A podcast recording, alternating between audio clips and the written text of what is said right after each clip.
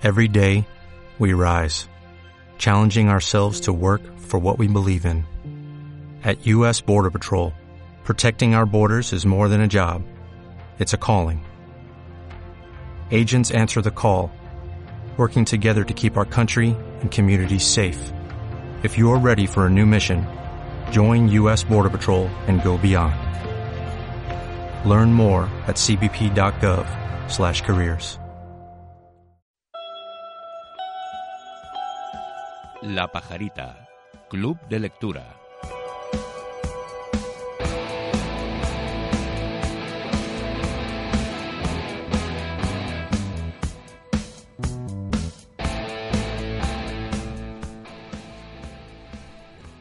Nadie piensa nunca que pueda ir a encontrarse con una muerta entre los brazos y que ya no verá más su rostro cuyo nombre recuerda. Yo a mi vez hube de verla a ella como alguien aparecido en mis días solamente para morir a mi lado y provocarme este encantamiento. Qué extraña misión o tarea es esa, aparecer y desaparecer para que yo dé otros pasos que no habría dado para que tenga preocupación por un niño y busque una esquela y asista disimulando a un entierro. Es cansado moverse la sombra y espiar sin ser visto o procurando no ser descubierto, como es cansado guardar un secreto o tener un misterio. Lo más intolerable es que se convierta en pasado quien uno recuerda como futuro. Mañana en la batalla piensa en mí, y caiga tu espada sin filo. Desespera y muere. Pese yo mañana sobre tu alma, sea yo plomo en el interior de tu pecho, y acaben tus días en sangrienta batalla. Caiga tu lanza. Piensa en mí cuando fui mortal. Desespera y muere. Esto me gusta.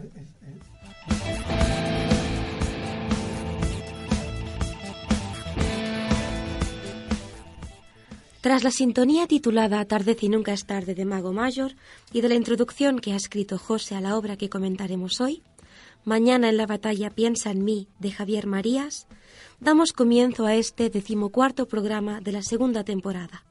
Soy María Rodríguez, bienvenidos a La Pajarita.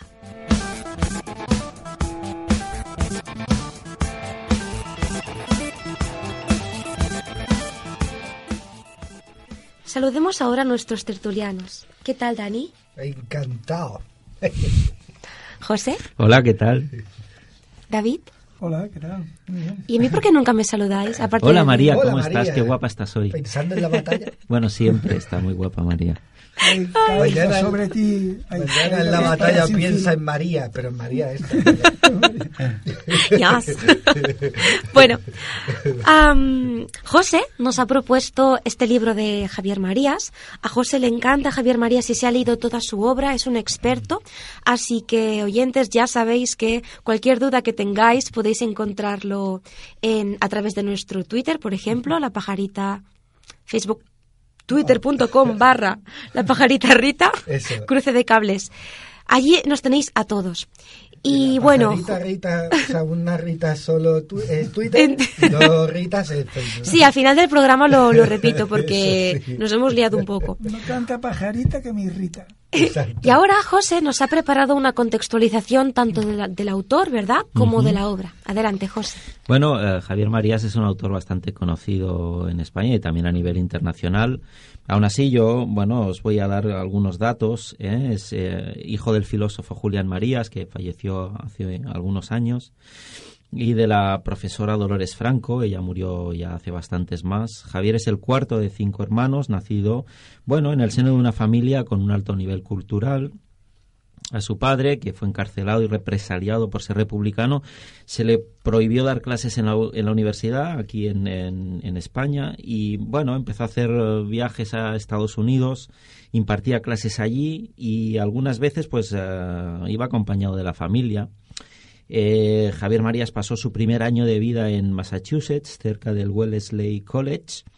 Y bueno, se da la circunstancia de que vivieron en la casa del poeta Jorge Guillén, en cuyo piso superior residía por la misma época eh, el escritor ruso Vladimir Nabokov, ¿eh? del que hablamos, del que Como hablamos nuestro en el anterior programa, y en el tan anterior lejano. programa, sí que también impartía clases en Wellesley. ¿eh?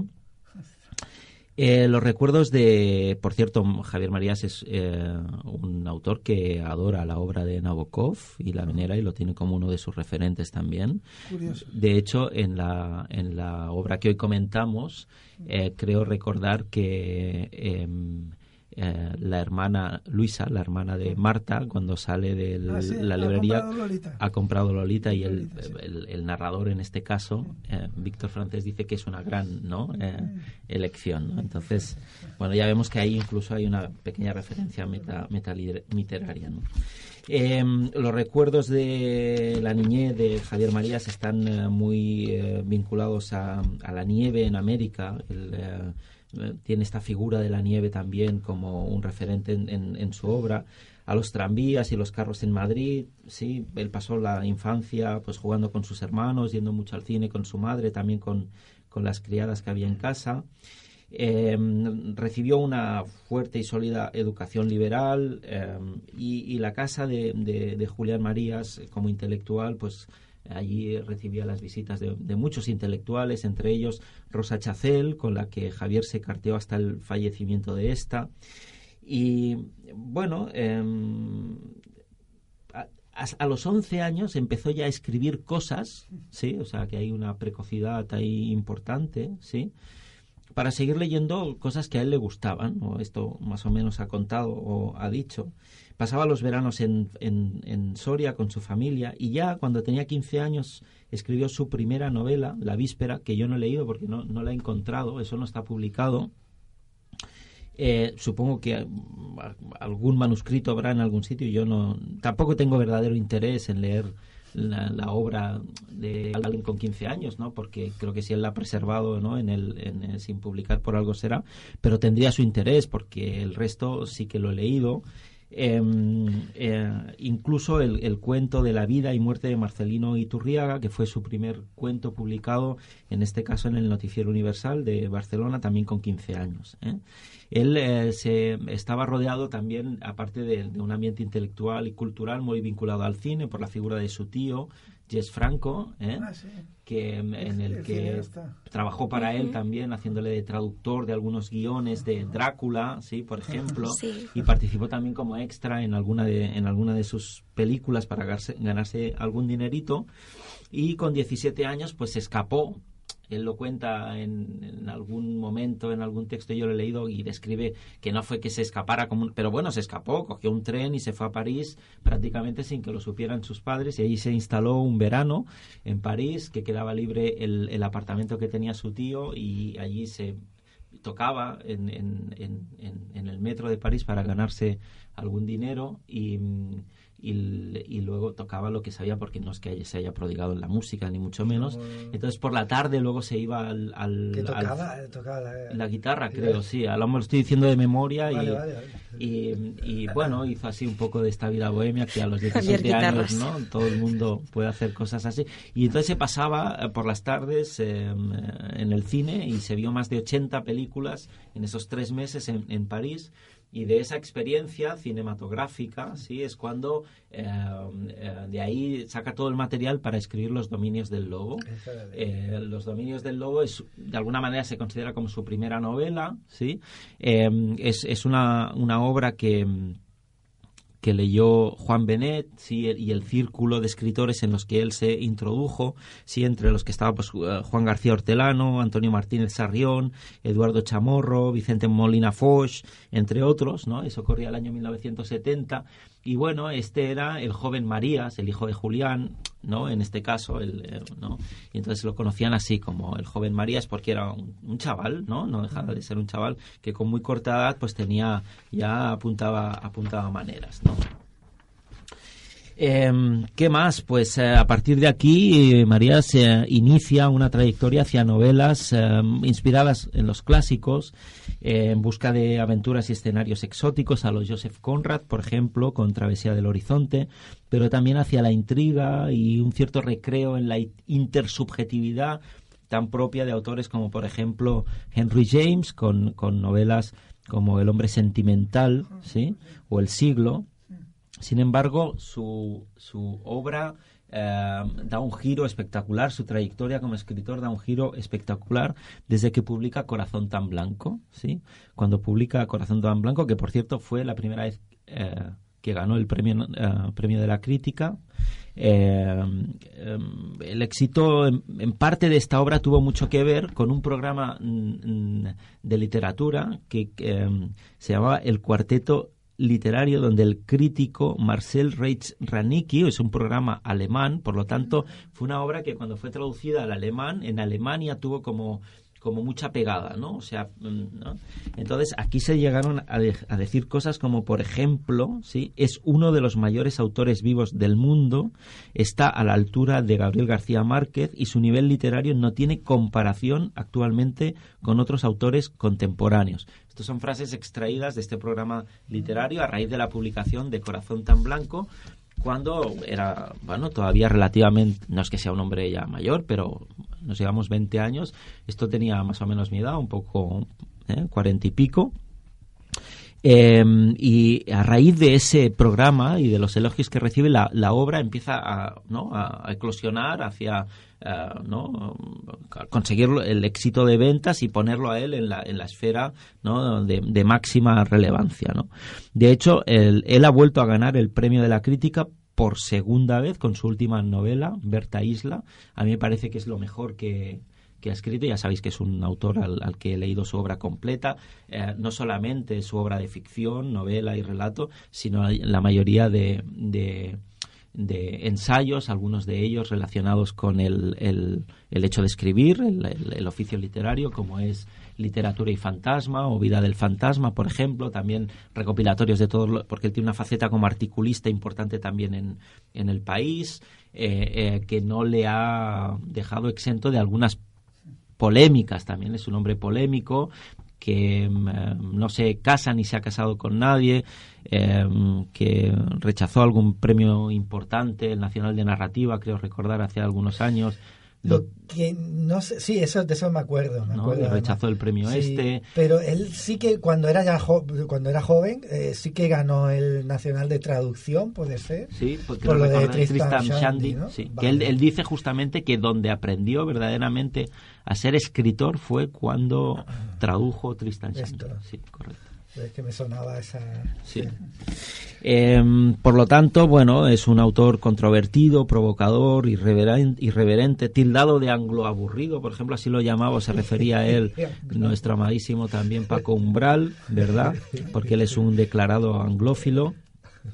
A mí me parece que, que Javier Marías es un referente intelectual y literario y que más allá de las filias y fobias que despierta, yo creo un poco, no sé si a partes iguales, yo creo que despierta más fobias que filias, pero en cualquier caso todas con, con mucha intensidad.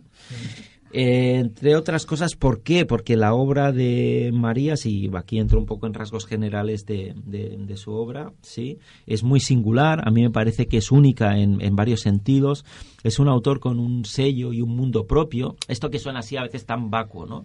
A mí me parece que lo que hace él es, es como muy reconocible siempre, ¿no? ¿Eh? Entonces, el, el, arranque de sus novelas, por ejemplo, sobre todo de las últimas, ¿no? No tanto en las primeras, pero sí de las últimas, es eh, inconfundible, eh, con un idiolecto propio, característico, esta cosa, ¿no? Ojalá nunca nadie nos pidiera nada, uno nunca cree que se va a encontrar con una muerta entre los brazos, eh, ¿no? O sea, tiene, tiene estas connotaciones como reflexivas, estas digresiones en, en, el, en el arranque, ¿no? Que yo creo que, que, que, le, que determina muy claramente, ¿no? El estilo de la obra, ¿sí? Eh, por otro lado, eh, tiene una, uh, una, fuerte influencia temática, yo aquí diría temática, eh, de Shakespeare, ¿no? Casi todas sus obras eh, tienen eh, sus títulos, los temas que trata con la, con la obra de Shakespeare, al que él considera el gran maestro, ¿sí? Y se, yo, no sé, creo que se puede afirmar que la obra de Marías es singular y or original, que se aleja de las tramas, por ejemplo, para centrarse mucho en la ontología de los personajes, ¿no? Eh, eh, que les confiere especialmente cuando son personajes narradores, pues esas voces pausadas, digresivas, ¿no? dotados de una mirada de muy amplio espectro, una mirada exhaustiva, inagotable, escrutadora, que se centra no solamente en lo que ha acontecido, sino en lo que podría haber acontecido, sí, en lo que mm, podría acontecer, por lo tanto está constantemente elucubrando, no tanto sobre el hecho, sino sobre la, la posibilidad de lo que no ocurrió, porque uno de sus principios literarios y vitales también es que posiblemente determina más una vida lo que no ha ocurrido en esa vida, su carencia o su falta, ¿sí? que aquellos hitos que sí se han logrado o se han alcanzado. Por lo tanto, él tiene alguna, alguna reflexión eh, en varias de sus novelas acerca de esto, ¿no? De manera que estos personajes, estos narradores, se convierten en una especie de espías sentimentales, ¿no? Que habitan en la sombra, que no se descubren nunca del todo, para de esta manera poder ahondar en los temas que a él le interesan, las intenciones, los deseos, el ocultamiento, la instigación, el engaño, la relación con la vida y la muerte, pero también con el tiempo, el que transcurre para los vivos y especialmente el que corre para los muertos, el reverso del tiempo o su negra espalda, eh, a lo que él dedica una obra entera también, como es Negra Espalda del Tiempo. Por lo tanto, yo creo que ser hijo de un filósofo, haberse empapado ¿no? de un entorno donde la reflexión constante ¿no? y el análisis de lo que ocurre ¿no? lo debe haber mamado desde muy niño y haber sintonizado bien con eso le confiere a su obra este elemento tan singular ¿no? y que irrita tanto a veces a algunos lectores sobre todo porque en ese análisis en esa mirada detallada entra el detalle a veces no tanto porque describa, sino porque describe con un nivel de detalle que a veces uno puede considerar que es superfluo o innecesario, que ralentiza ¿no? el, el, desarrollo de, de, las novelas. ¿no?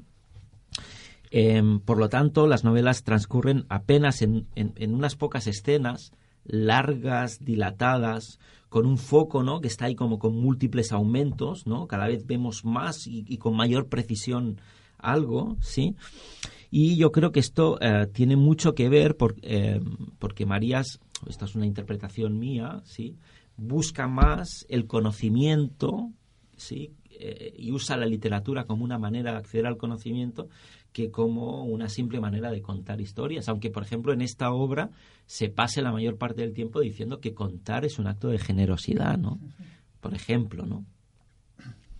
Y es cierto que también sus obras están plagadas por doquier de referencias intelectuales, literarias y cinematográficas, ¿no? Esta cosa que a veces es un poco denostada, ¿no? La metaliteratura, ¿no? Em, traigo un pequeño detalle, por ejemplo, es que en, 1995 publicó Vida del Fantasma, que es un recopilatorio de artículos relacionados con la literatura, pero también con cosas de actualidad, ¿no? Y entonces en la contraportada viene un pequeño fragmento que os voy a leer que dice cada vez me voy sintiendo más cercano a una de mis figuras literarias predilectas, el fantasma. Alguien a quien ya no le pasan de verdad las cosas, pero que se sigue preocupando por lo que ocurre allí donde solían pasarle y que, aún no estando del todo, trata de intervenir a favor o en contra de quienes quiere o desprecia. Todo escritor, yo creo, se asemeja un poco a esta figura. Habla e influye, pero no siempre se deja ver.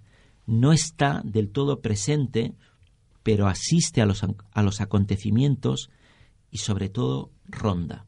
¿No? Él viene a defender ¿no? esta figura del, narrador y si analizamos un poco, yo desde las últimas novelas, ¿no? Por ejemplo, Berta Isla, eh, Veneno y Sombra y Adiós, Los enamoramientos, eh, eh, Corazón tan blanco, en, muchas de ellas los narradores son esta figura siempre que anda por ahí, narradores testigos, personas que están presentes un poco por azar o a veces también lo han elegido, pero cuentan desde una afectación no completa al que le, le afecta lo que pasa, pero solamente porque está allí, ¿no? Y que quizá no le afectaría si no hubiera estado. Y, desde ahí es de donde él cuenta y narra, y yo creo que esta visión tan, tan particular, ¿no?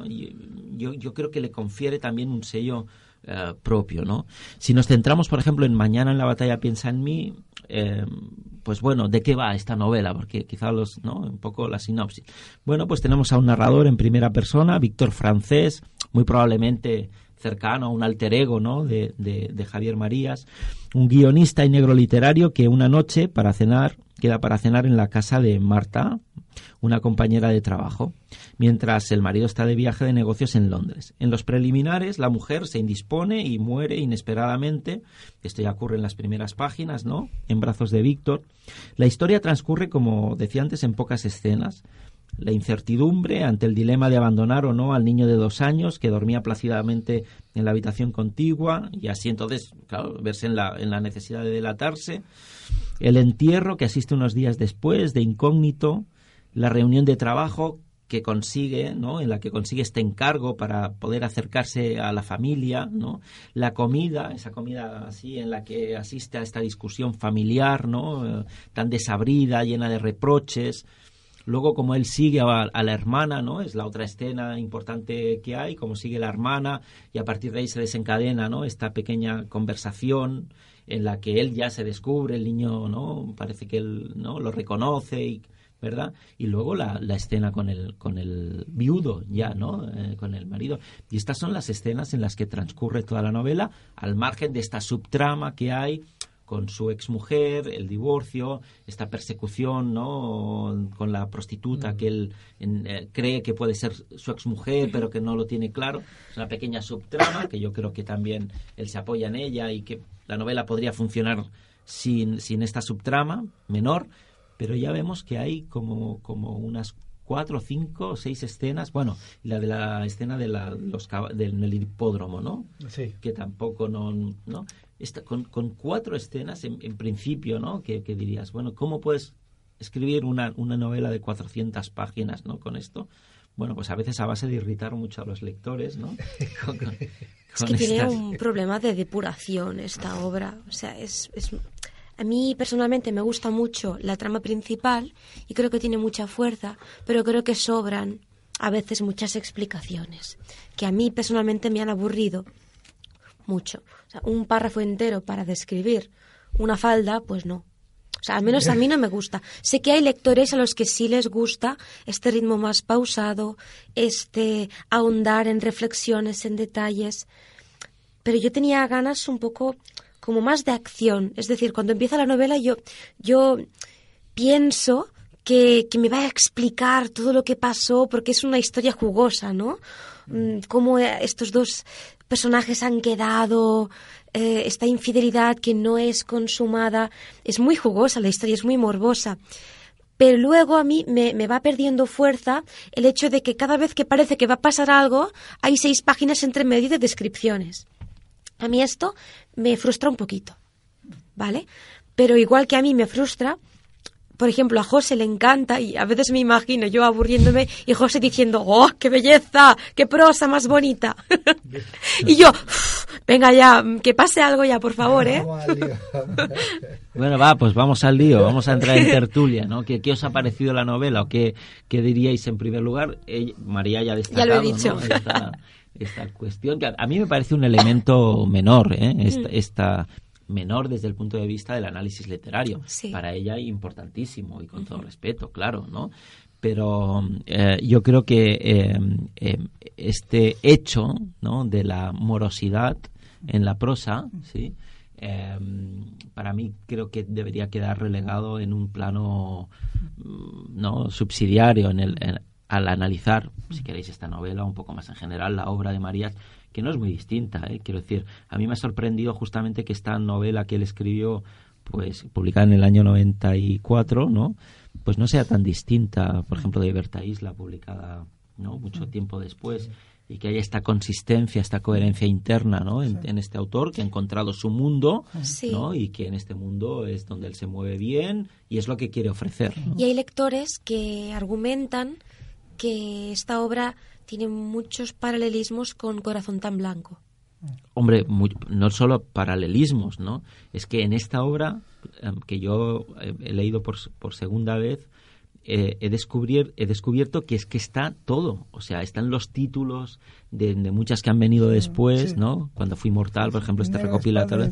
La negra espalda del tiempo, to- to- todas eh, las obsesiones ¿no? del, del autor eh, están ya aquí. Quiero decir, incluso hay un pequeño párrafo donde se dice de una manera muy de pasada y solamente alguien que haya leído toda la obra no va a identificar ahí ese elemento no dice casi nunca es tan malo lo que nos ocurre como aquello que hemos imaginado que nos ocurriría no esa es la tesis central de, eh, de así empieza lo malo sí porque así empieza lo malo y se deja atrás lo peor lo peor es haber imaginado eso malo que ocurre y que una vez que ocurre no deja de ser tan malo como uno pensaba que iba a ser no entonces eso que está ahí en una frase de manera soslayada no repetida ¿no? Como esta cosa, ¿no? De la negra espalda del tiempo y todo, que ahí sí que hay un énfasis. Pero eso está de soslayo, ¿no? Eso es una novela después, en el año 2014, ¿no? Sí, bueno, pero ahí ya entramos en la intertextualidad de, de, de Marías, en- de los textos de Javier Marías, y ahí nos, nos podríamos meter en, en una cosa más para fans o para frikis de María, de Marías. In- inte- Intentemos hablar un poco más genéricamente. Yo empezaré diciendo las cosas buenas, ¿eh? La- las cosas que buenas que yo veo, que las conclusiones buenas o que veo en el autor o incluso en esta novela que he leído, y es simplemente que es un novelista, es un novelista de tomo y lomo, yo, yo creo, en el sentido de que es un creador, es un creador de historias y de tramas, y en es- no, no, es que yo esto lo digo siempre porque, porque hay casos, eh, hay casos contrarios, ¿no? Yo siempre pongo el ejemplo de Álvaro Cunqueiro, mi, mi gran adorado, el, el gran Álvaro Cunqueiro, que escribe, que es- tiene una prosa deliciosa y que cuando está en vena de verdad en sus buenas pues es como estar leyendo un, un castellano antiguo medieval con esa frescura con esa espontaneidad con esa cosa entre popular. Es una delicia pero es un hombre que escribió muchas no- muchas novelas unas cuantas novelas que ganó premios de novela pero que no escribió una novela en su vida. O sea, en su puta vida escribió una novela. No son novelas lo que él escribía, es otra cosa. Son unas acumulaciones de historias, anécdotas escritas con mucha gracia. No era un verdadero novelista. O Josep Pla, aunque Josep Pla es diferente porque nunca lo admitió. Él ya, él ya, él ya, decía, yo, yo solo me limito gente que no, no eh, grandes escritores que en realidad no eran novelistas. En cambio, María es un novelista, o sea, crea una trama, tiene la capacidad para crear las tramas, los personajes, las relaciones, y, esto es una novela en ese sentido, y tiene interés, o sea, por eso tiene interés, y cuando empiezas, tienes interés por esa historia y tienes un morbo, y luego también me gustan las, las reacciones de los personajes, que muchas veces son unas reacciones que son reales, no son reacciones, digamos, melodramáticas o de, de telenovela, de, con las pasiones más primarias, sino que son personajes, eso, un poco que a veces están en, en una indiferencia, que ahí yo conecto con eso, ¿eh? con unas reacciones mucho más como es la vida a veces, ¿no? que no es tan categórica y que y bueno, y hasta hasta hasta, y hasta, hasta ahí las cosas que me gustan, ¿no? De Javier María. Entonces yo en, en lo que en la introducción esa que habe- habe- habe- habéis leído, en la introducción esta hay una serie de frases que ha estado leyendo María, que son frases del de, de, el libro, que muchas de ellas me han parecido confusas y oscuras y, y mal escritas. Y en cambio luego, la, la, segunda parte, las otras eran muy buenas. He dicho, hostia, estas, eso sí que me gusta. Pero es que esas eran las de Shakespeare, curiosamente, ¿eh? no eran las de Javier Marías. Entonces, lo que también es cierto es que hay que tenerle un, un gran respeto a un, a un escritor que gusta a mucha gente y que tiene tanto prestigio y que ha sido valorado, como ha puesto el ejemplo Dani, por algunos críticos literarios, por algunos pensadores muy relevantes, por algo será. Ahora, yo tengo una teoría que puede justificar en parte o que haya, haya podido contribuir al prestigio internacional de Javier Marías, y que es que para que lo lea la gente de fuera tiene que haber sido traducido. Claro, y que... traductore traditore. ¿eh? O sea, el que traduce puede traicionar. Entonces yo dudo mucho que un traductor que lea una frase incorrecta gramaticalmente, errónea, oscura, eh, pff, confusa, dudo mucho que busque el equivalente en, la, en esa lengua confusa, mal escrita, incorrecta, y que lo, no, yo creo que él escribirá, dirá, bueno, sabes que voy a escribirlo bien, ¿eh? y entonces por eso entiendo que en sus traducciones a, a, a, otras lenguas de otros países extranjeras, pues que se, pues que eh, ganen sus es que lo, que dice lo que dice es muy interesante ¿eh? que, que sea mejor en inglés que en castellano. Que gane en determinados detalles. O sea, no es. no El libro. Una, una, yo, yo siempre digo también que si una novela es buena. Si una obra es, buena, aguanta todo, aguanta incluso una mala traducción. Sí, y el genio está ahí visible. Y está, o sea que la traducción no es tan importante tampoco, ¿no?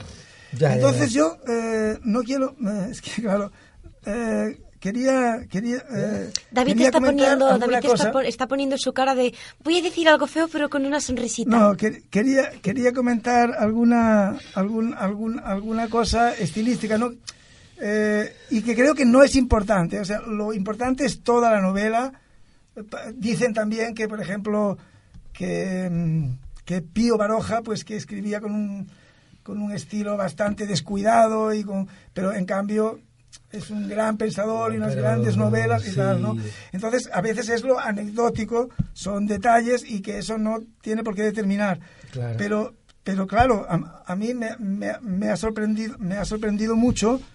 Y claro, yo he, he, apuntado dos o tres cosas. Lo que no he querido hacer, porque me parece, es ir buscando página a página todas las frases que a mí me han parecido o mal escritas o abiertamente incorrectas y, no digamos ya en la puntuación, ¿eh? las veces que va poniendo comas una detrás de otra, yo es que pensaba, o sea, cuando yo llevaba unas pocas, cuando llevaba unas, unas, unas pocas páginas leídas, dije, hostia, esto no me convence.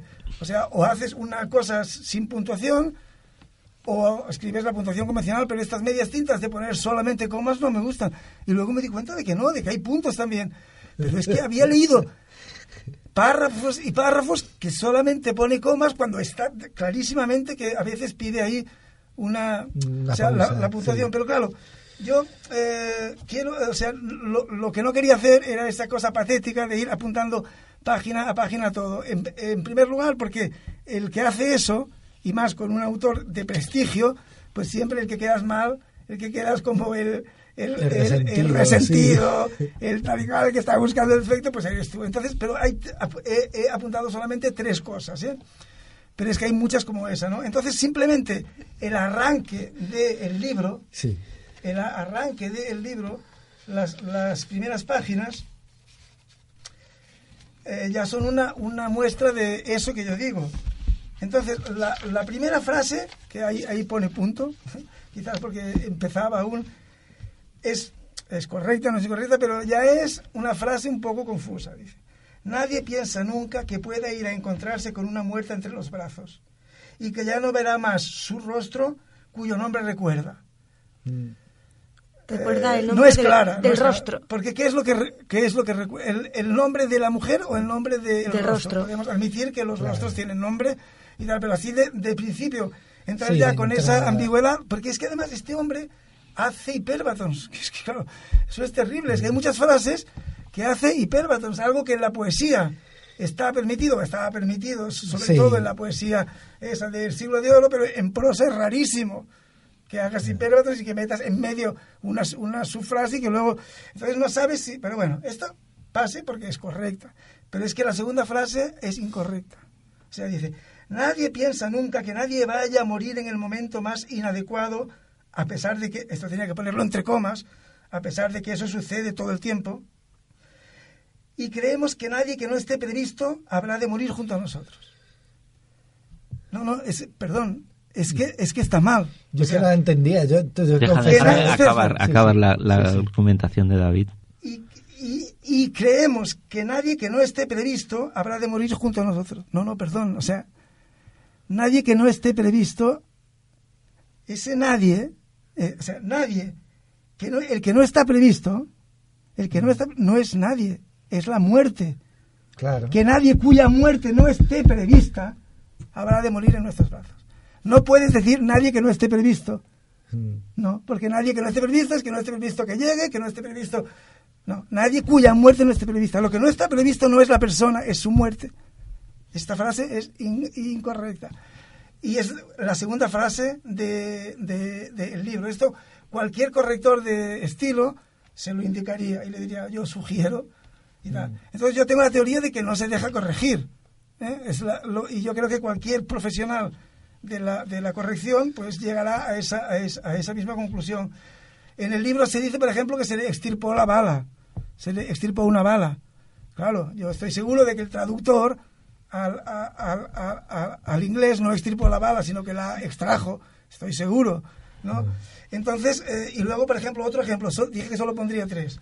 Entonces, el tercer ejemplo es en la página 350, que, ¿eh? de la edición que en este caso Sí, pero es una edición en castellano. Sí, para, pero que, ah, que hay ediciones en las que no corresponderá ah, con la página 350. es nada, es una cosa es una cosa muy, muy sencilla porque dice, Anita era, era, era víctima del el mimetismo, coma, no era sino natural que lo fuese. Anita era víctima del mimetismo, no era sino natural que lo fuese. Hombre, por favor, aquí es de cajón, o sea, el corrector diría, era natural que lo fuese. Claro.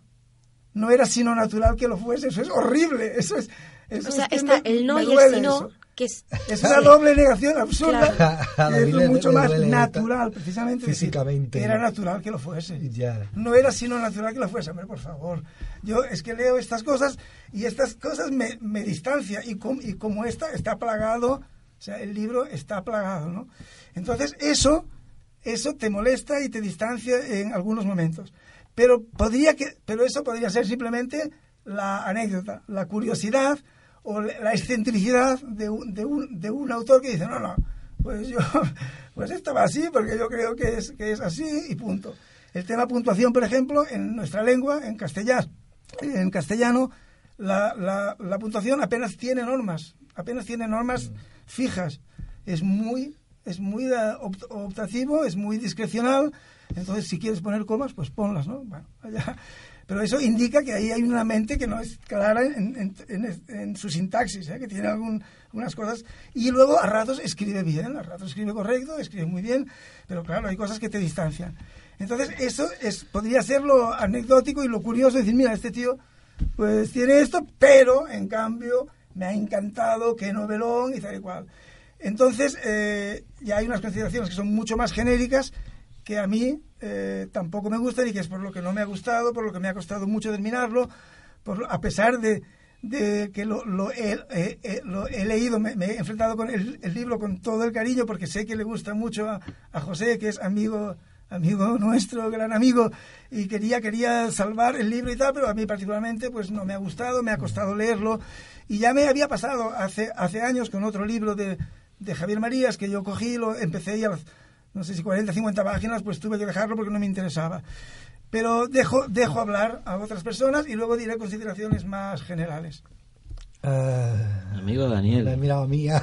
Sí, sí. No, es que hay... Eh, claro, la pregunta que yo... Porque mi impresión eh, primera es muy parecida a la de, a la de David.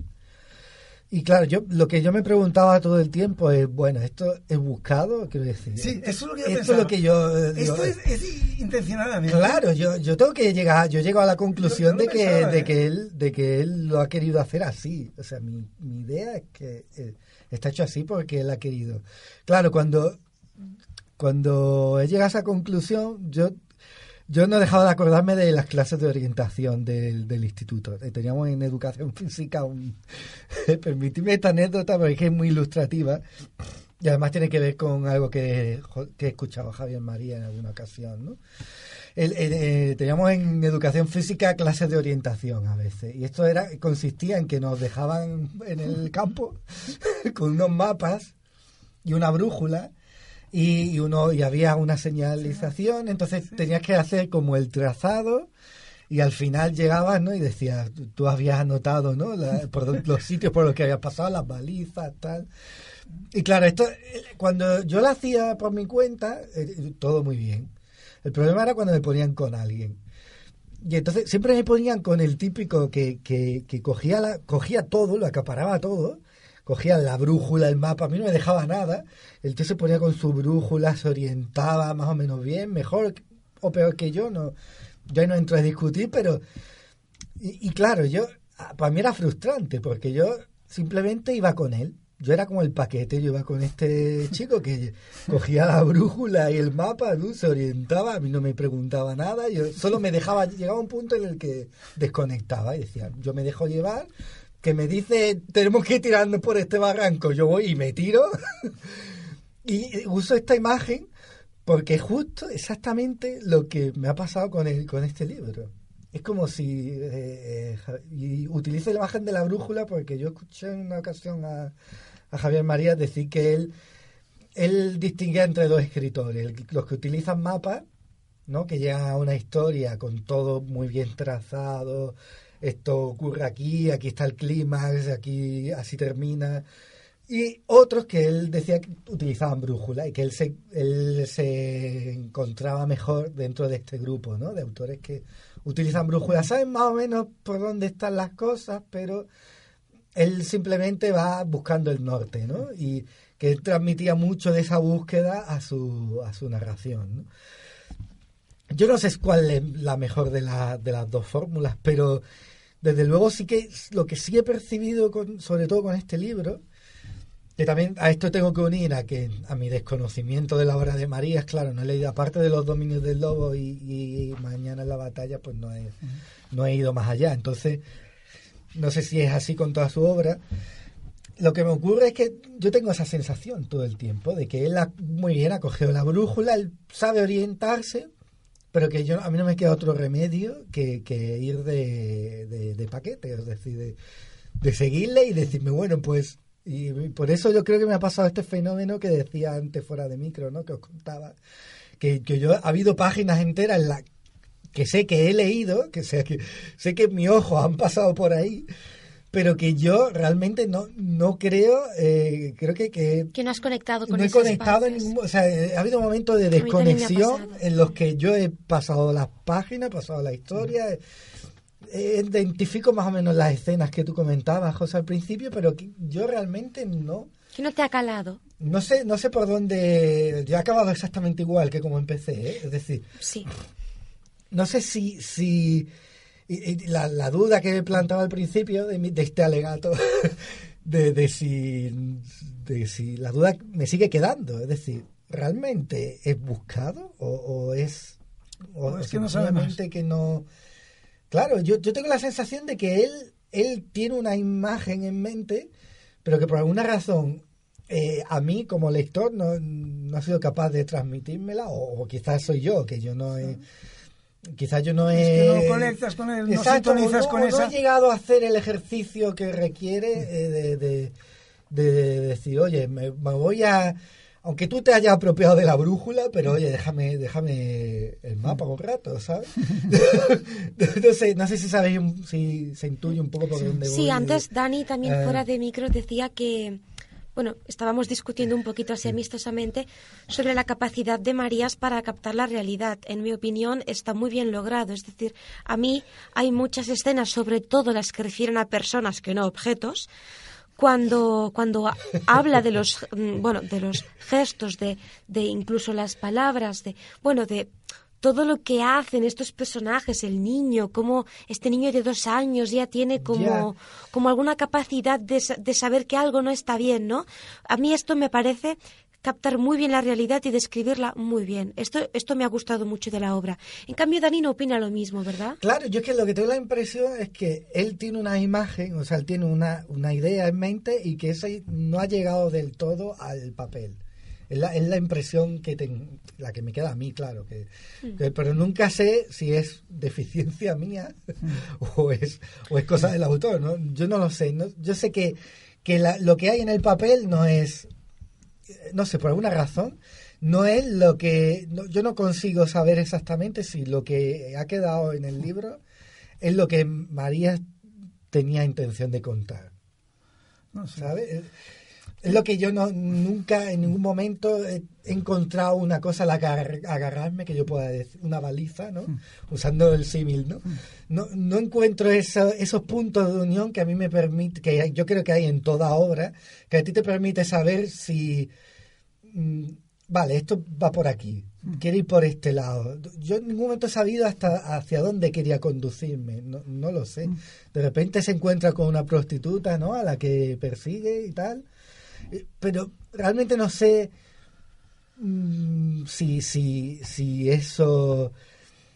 eh, Yo, yo entiendo que pertenece a un intento de, de, crear una, una ensoñación alrededor de lo, de lo que el narrador dice, pero yo, yo veo la nube y no, no, y no soy capaz de penetrar en esa, en esa niebla y, y soy incapaz de, de- de orientarme dentro de esa niebla. sí. Bueno, yo a, la- a, la- a, la- a esa, a esa subtrama que ha apuntado antes Josi para hacer un poco, un poco de coña, que estamos muy serios, a esa, a esa subtrama le llamo el, el momento Pretty Woman del de, libro, porque primero sale el tipo que, que va en coche, en el coche con una prostituta, y luego la escena en el hipódromo, en el hipódromo que es Pretty Woman a tope, ¿no? Ahí Sí. con el sombrero horrible que lleva ella y tal, ¿no? Claro. No, yo a mí las, las cosas más eh, genéricas que no me han gustado es que yo entiendo que el, el gran hallazgo suyo, la gran el gran hallazgo, la, la- la- un poco la gallina de los huevos de oro, que es encontrar su propia voz, que es esta técnica precisamente que antes has explicado Sí. tú muy bien, ¿no? De abrir el foco, de ponerlo y de ampliar, ir ampliando, ir dando más detalles. Esta técnica que tiene algunas cosas, algunas de, de esas, de esos, de eso precisar y de ese aumen- aumentar, algunas tienen sentido y aportan cosas, ¿ah? pero otras para mí son completamente superfluas, o sea, no aporta nada y es simplemente una acumulación de información y de datos y de, y de, y de cosas, ¿no? Yo, como no me ha gustado, pues tiendo a dar una imagen un poco eh, esperpéntica, pero yo eh, un poco Claro, comentaba eso en suele coña, pasar, sí. en coña que cuando, cuando empiezas el libro, pues aún, porque el personaje es ella, que se llama Marta, sube arriba, Sí. pero a medida que va avanzando el libro, es Marta, que es la hermana, que era la, la- que era la mayor, pero que no era la menor, porque murió la otra, y que el padre Tete, que es un tal y cual bailarín retirado por los pies pequeños, y va acumulando info- información, y que es, pero que ya no era, porque, y que era, pero que ya no es, porque ahora, porque Sí, ahora está muerta, y, los muertos, y al final, claro, vas arrastrando esa carga de cosas que tienes que decir cada vez, que no sé por qué lo tiene que decir, y a mí eso me resulta. Y luego yo tenía un molesto problema muy serio. Me resulta superfluo, ¿no? Sí, yo tenía un problema muy serio con el libro, que no, no es problema del libro, ¿eh? Yo sé, esto es problema personal. Que es que, claro, yo, yo conozco a José, que es el que lo ha recomendado. Y claro, yo, yo sé, yo he, he comprobado en multitud de ocasiones la capacidad de José lector. Y claro, eh, para mí había mucho contraste, antes te lo decía antes de entrar aquí al estudio, digo, tío, hay mucho, veo mucho contraste entre, digo, yo tenía mucho problema porque digo, yo mm, quiero abandonar esta lectura, pero sé que no debo hacerlo porque porque tú, tú lo has recomendado y sé que, que algo, algo bueno tiene que tener, o sea, sé, lo sé. Ahora, Y tiene, y cosas seguro, y seguro, Tiene- y tiene- seguro, tiene- yo estoy convencido momentos, de que ¿eh? lo, y Hay estoy, yo estoy momentos convencido de que muchas cosas con las que no he conectado, el problema son más míos y de mi bagaje de lector que Bueno, de la obra en sí. A mí Bueno, yo- particularmente me gusta mucho más cómo, cómo escribe, o sea, los libros que he leído de José Matas que los de Javier Marías, ¿eh? Esto lo digo sinceramente sí, ya, ya. y, sin, y sin, sin, sin ningún retintín. Sin ánimo de y sin- no, no, no, Ya, ya, ya. personalmente sí. Bueno, yo, yo te agradezco el elogio. Buah, te hemos y- puesto aquí en, No, de- de un rato. no, Sí, sí. Que agradezco enormemente el elogio, pero yo me siento obviamente muy menor al lado de un autor que yo para mí considero un referente, una persona magna, que obviamente has expuesto muy bien esta incongruencia gramatical, por ejemplo, antes has dicho, no, esta frase está mal por esto, es un hecho, bueno, constatado que yo obviamente debo aceptar porque la evidencia es total. Aquí el amigo Dani, ya veis que lo de los resfriados ahora van, ¿no? Pero bueno, yo, si me permitís, si me permitís, voy a decir algunas cosas eh, a favor, pero yo creo que también en contra ¿no? de, de- de Javier Marías. Obviamente, eh, con respecto a lo que decía lo que decía Dani de escribir escribir con, con mapa o escribir con brújula es una algo que él ha comentado en alguna entrevista también de viva voz y también en algún artículo Y bueno, es la técnica que él tiene. Él no, no utiliza una escaleta, que sería el término ¿no? más el profesional técnico, para sí. de- definir mapa en el ámbito de la escritura. Él más o menos tiene una idea hacia dónde va a caminar, ¿no? un lugar hacia el cual se quiere dirigir. A mí sí me parece de una grandísima elocuencia ¿no? y nunca he dudado de que Javier Marías tenga dificultades para llevar al papel aquello que él tiene en mente. Justamente lo contrario. Eh, eh, además, eh, que no lo ha seguido como, como novelista, muy probablemente lo haya hecho como articulista. Y justamente muchas de las polémicas que se- en las que se han visto envuelto eh, tienen que ver con esto, con esta gran capacidad de tener una mirada singular sí y certera eh, y, ir a poner el dedo en la llaga y, ser capaz de poner sobre el papel justamente cosas que los demás tenemos eh, en la mente de una manera vaga o difusa. O sea, yo que en ese sentido le, reconocería el mérito justamente de lo contrario, ¿no? De, saber llevar al papel, ¿no? Eh, aquello que a veces para los demás nos resulta eh, un elemento simplemente eh, intuitivo o diluido en el bagaje de nuestro pensamiento. Eh, en ese sentido, yo, yo sí le reconozco ¿no? con una gran maestría para llevar eh, la mirada hacia lugares en los que los demás no reparamos. Esto puede, obviamente, sí, eh, a- conllevar un cierto hastío por parte de los lectores, no tanto porque eh, nos descubra cosas del mundo sí que nos parezcan certeras, sino por esta constante tendencia a la reverberación, más que a la repetición quizá, aunque si, si es que no es entonces, eh, él lo trae a veces casi como un mantra, ¿no? ¿no? Estas cosas que él va repitiendo a lo largo de, de la novela en ciertos momentos. Y quizá aquí, en estas repeticiones, es justamente, o reverberaciones, donde yo sí le haría un, un reproche o una crítica, que creo que su solvencia como escritor eh, eh, debería, deberías solventar, ¿no? Entonces yo creo que para mí el- el- la, la principal dolencia de sus novelas y de por lo tanto de la mayoría de su obra es que todos los personajes hablan igual. Por ejemplo, sí. Tal Es- cual. Yo- esa es sí. la gran, la- el gran kit Sí. de- siempre su voz, ¿no? Es su voz, es verdad. Los personajes en realidad serían como una especie de, de son tremendamente reales. O sea, Sí. Si algo tiene la obra de Marías es, es que es hiperrealista.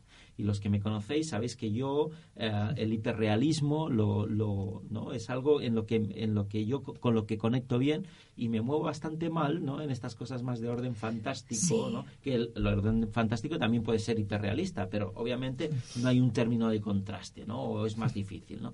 entonces aquí claro eh, es muy difícil pensar que al final todos, su perso- todos los personajes acaban haciendo el mismo tipo de reflexiones, de inflexiones, de repeticiones, de reverberaciones, ¿sí? Eh, que hacen los narradores eh, principales de sus obras, que, que son una especie de alter ego. De manera que al final es como si él, el autor, me refiero, Siempre ¿no? que estuviera estuviera constantemente presente, ¿no? Y por Sí. lo tanto ya no es alguien eh, que, que construye un personaje, si es capaz de construir esta- estos detalles, estas miradas tan singulares, ¿no? Y que a la vez la voz sea siempre única y la misma, ¿no? Eh, Sí. eh, incluso, ¿no? Yo agradecería algún personaje que fuera crítico con otros personajes que hablan de esta manera, ¿no? Es decir, de algún personaje que en realidad pudiera soltar eh, todas estas eh, ¿no? impresiones que a veces tienen los lectores. He de decir que, por ejemplo, en esta novela, curiosamente, hay un personaje que no habla ni piensa como él.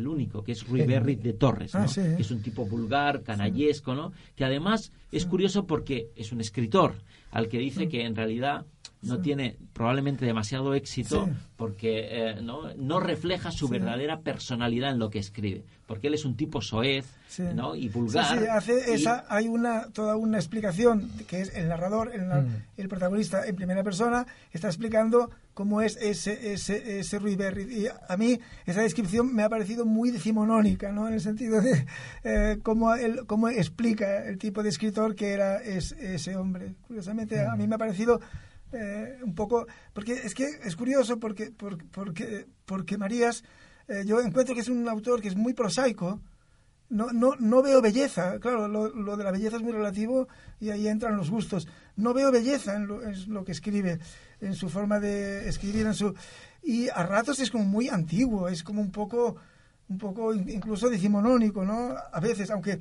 su estructura narrativa o, o esta forma peculiar, pues parece que puede ser una, una cosa experimental, incluso como muy moderna, pero a, a veces me, me, resulta antiguo, pero no encuentro en él, no encuentro belleza.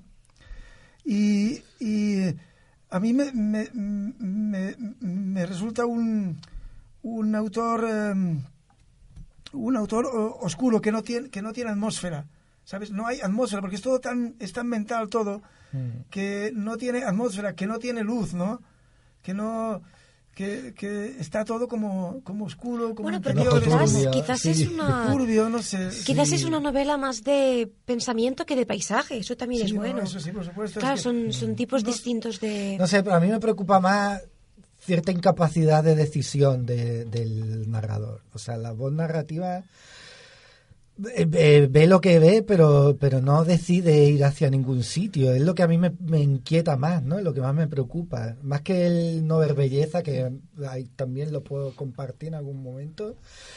A mí me, me inquieta que tener esta sensación todo el tiempo de que no ha tomado ninguna decisión en absoluto. Es decir, o sea, el, el, el personaje, o sea, el narrador principal, no, yo no veo que, que diga voy a hacer esto por esta serie de convicciones o por no las veo, o sea, simplemente veo que bueno, pues eh, sentémonos delante de esta planta.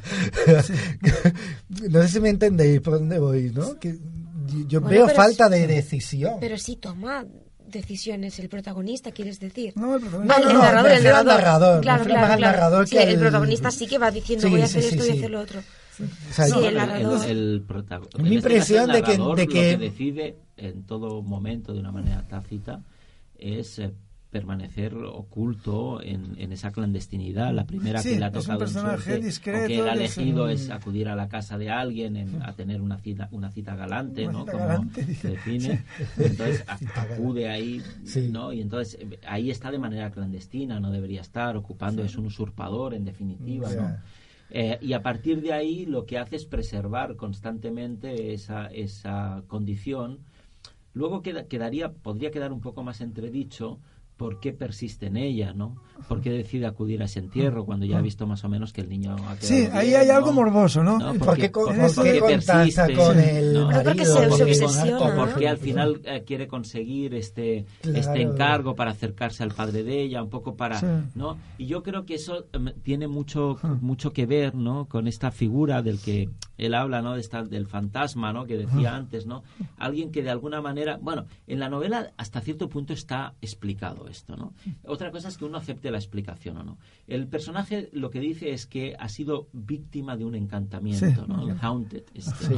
Eh, eh, entonces em, es como si hubiera quedado hechizado de tal manera no que ese eh, No. encantamiento o hechizo lo lleva a actuar y comportarse Ah. de una manera un poco distinta a como lo haría si no hubiera sufrido eso ¿no? El hecho de haber asistido a ese hecho traumático no lo, lo- lo lleva a cuestionarse cosas y por lo tanto a querer seguir rondando ese mismo lugar donde fue encantado. A mí esta, esta es una cosa que me gusta, aunque desde el punto de vista estrictamente lógico se podría cuestionar, me gusta porque es una manera, Marías, por ejemplo, consigue que a mí me interesen cosas que de otra manera no me interesarían, ¿no? El mundo de lo feérico, el mundo de las hadas, de los, ¿no? De, de- de los fantasmas, de, de todo este esta Todo cosa más anglosajón. ¿no? más, más, más que de otra manera yo no me acercaría a ellas y que él las arrastra, las sabe por lo menos desde mi visión, Integrar en- llevar al ámbito de la, de la cotidianidad que yo conozco, la vida urbana, La recodifica. real, ¿eh? Las recodifica. me parece excelente la calificación, ¿no? Esa recodificación, ¿no? Entonces, a mí esto sí me, me, me lleva, ¿no? Entonces, más que, para ir cerrando un poco la, la tertulia Sí. y no alargarnos más, a mí un, un poco, lo- yo creo que también las, las obras que leemos a todos nos provocan emociones, ¿no? ¿No es cierto? Entonces, eh, yo cuando leo a Javier Marías, incluso a la hora al haberlo releído, ¿no? Eh, me doy cuenta de una cosa, que me ha gustado leerlo y me ha gustado casi más re- releerlo, que había, por ejemplo, no recordaba para, para nada el desenlace de esta obra cuando es tan significativo y sí recordaba detalles o escenas que son menos relevantes en, en, la obra, ¿no? Y, y, me despierta algo que me gusta mucho, ¿no?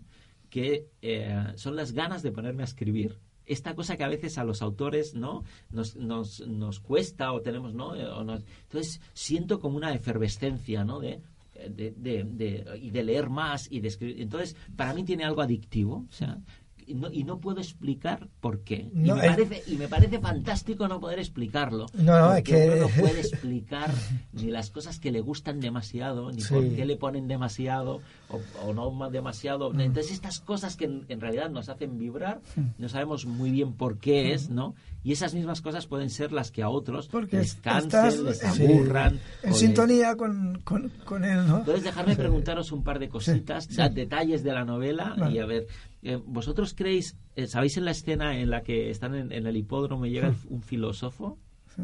Sí, ¿os recordáis esto? Ah, sí, el, filósofo. que le habla del, ¿no? Y, Podría ser el Fernando Sabater. Sí, eso, eso. Fernando Sabater, quizás. tendría que ser este, ¿no?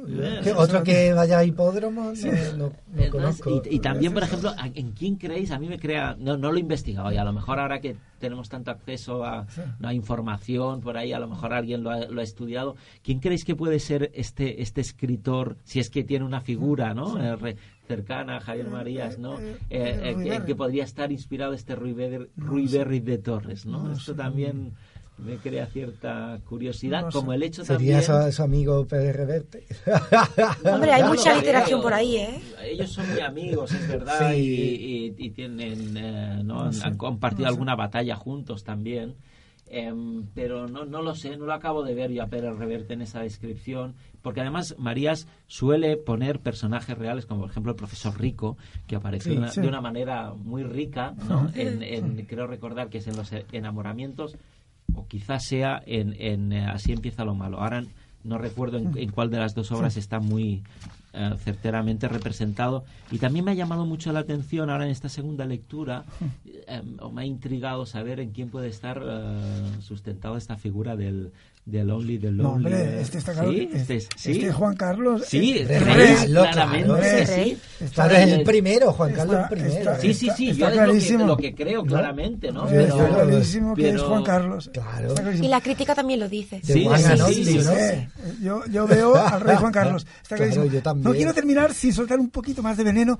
Eh, que, no, veneno a mí particularmente me gustan más los escritores que son capaces de, de, de, son capaces de castrar a un mosquito a, a, a, al vuelo y no a los que matan moscas a cañonazos. No, esto lo digo en el sentido de que, de que a mí me gusta el autor que tiene esa precisión, esa creatividad, ese genio para con una sola imagen, con una imagen potente, una imagen plástica, don, eh, crearte ya, dejar, o sea, sugerirte muchísimo, hacerte ver eso, pintarte un personaje, darle vida ya con tres o cuatro gestos y no, en cambio, el estilo que ha escogido Marías, que es el de acumular información y cosas, y, cosas cuando en realidad un buen escritor, o un escritor de los que a mí me gustan, perdón, lo, lo resolvería de una forma mucho más eh, plástica con un detalle. Y, eh, y es curioso porque Javier Marías, las pocas veces que da con una imagen que digo, ahí, esta sí, esta es una imagen potente, como cuando habla de la nuca decimonónica, pero es que luego lo repite 40 o 50 veces por un acierto que tiene, no para de decirlo. La, nuca decimonónica, la nuca decimonónica, con el pelo como fango o como, o como sangre. Claro, esto Vladimir Nabokov solo lo diría una vez. y, y, dejémoslo aquí. Bueno, yo particularmente, ya. Me voy a callar. Ya. Sí, me acaba de ocurrir que podríamos subrayar toda la acción del libro ignorar las descripciones y a ver qué pasa. Uy. y a ver qué pasa. Saldría un relato mm, breve, seguramente. Claro, se ha ido estirando, ¿no? Sí, o sea, imaginaros que subrayamos solo la acción, o sea, que se ignoran los, los párrafos de, descripción. yo ahí tampoco estoy contigo. No, ¿eh? no, porque la, acción no solamente es acción externa. O sea, cuando, cuando alguien cavila o piensa algo, o cuando alguien está tratando de interpretar por qué alguien hace algo y, y ahonda en, en en eh, elucubrar una hipótesis ¿no? y, trabaja en la intersubjetividad, eh, ahí hay acción. Sí, pero yo, yo, me refiero a la acción externa ahora, concretamente. ¿Qué pasaría? En eso tampoco estoy contigo, pues María. ¿eh? que es un experimento que no estoy tampoco defendiendo. ¿eh? Y incluso a veces hay, hay libros que me, me encantan porque son muy descriptivos y describen los ambientes.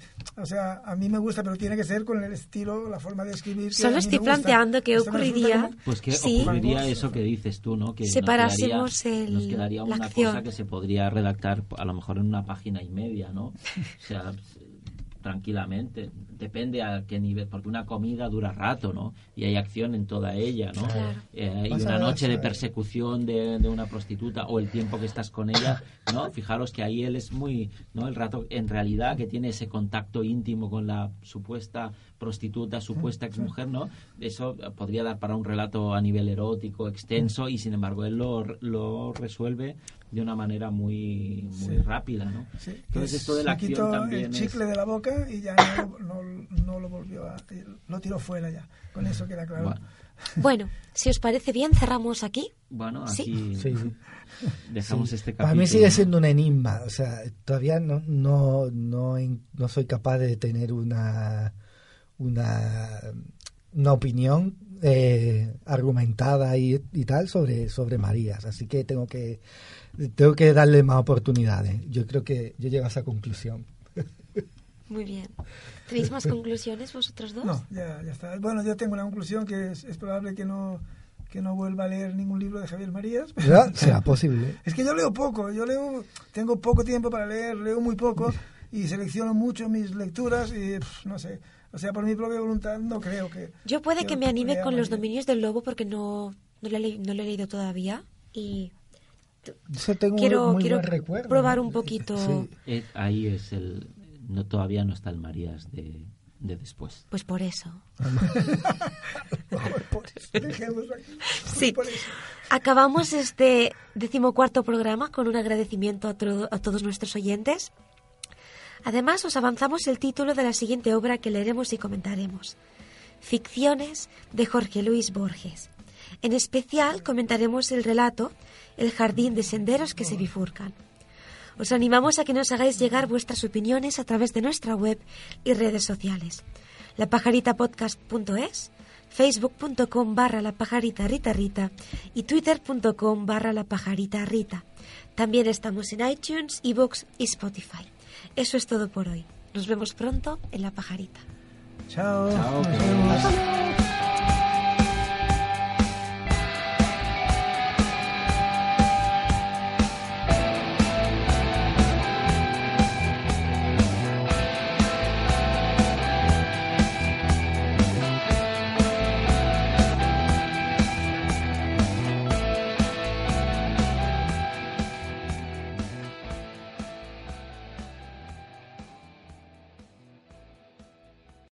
O'Reilly Auto Parts puede ayudarte a encontrar un taller mecánico cerca de ti. Para más información, llama a tu tienda O'Reilly Auto Parts o visita oreillyauto.com.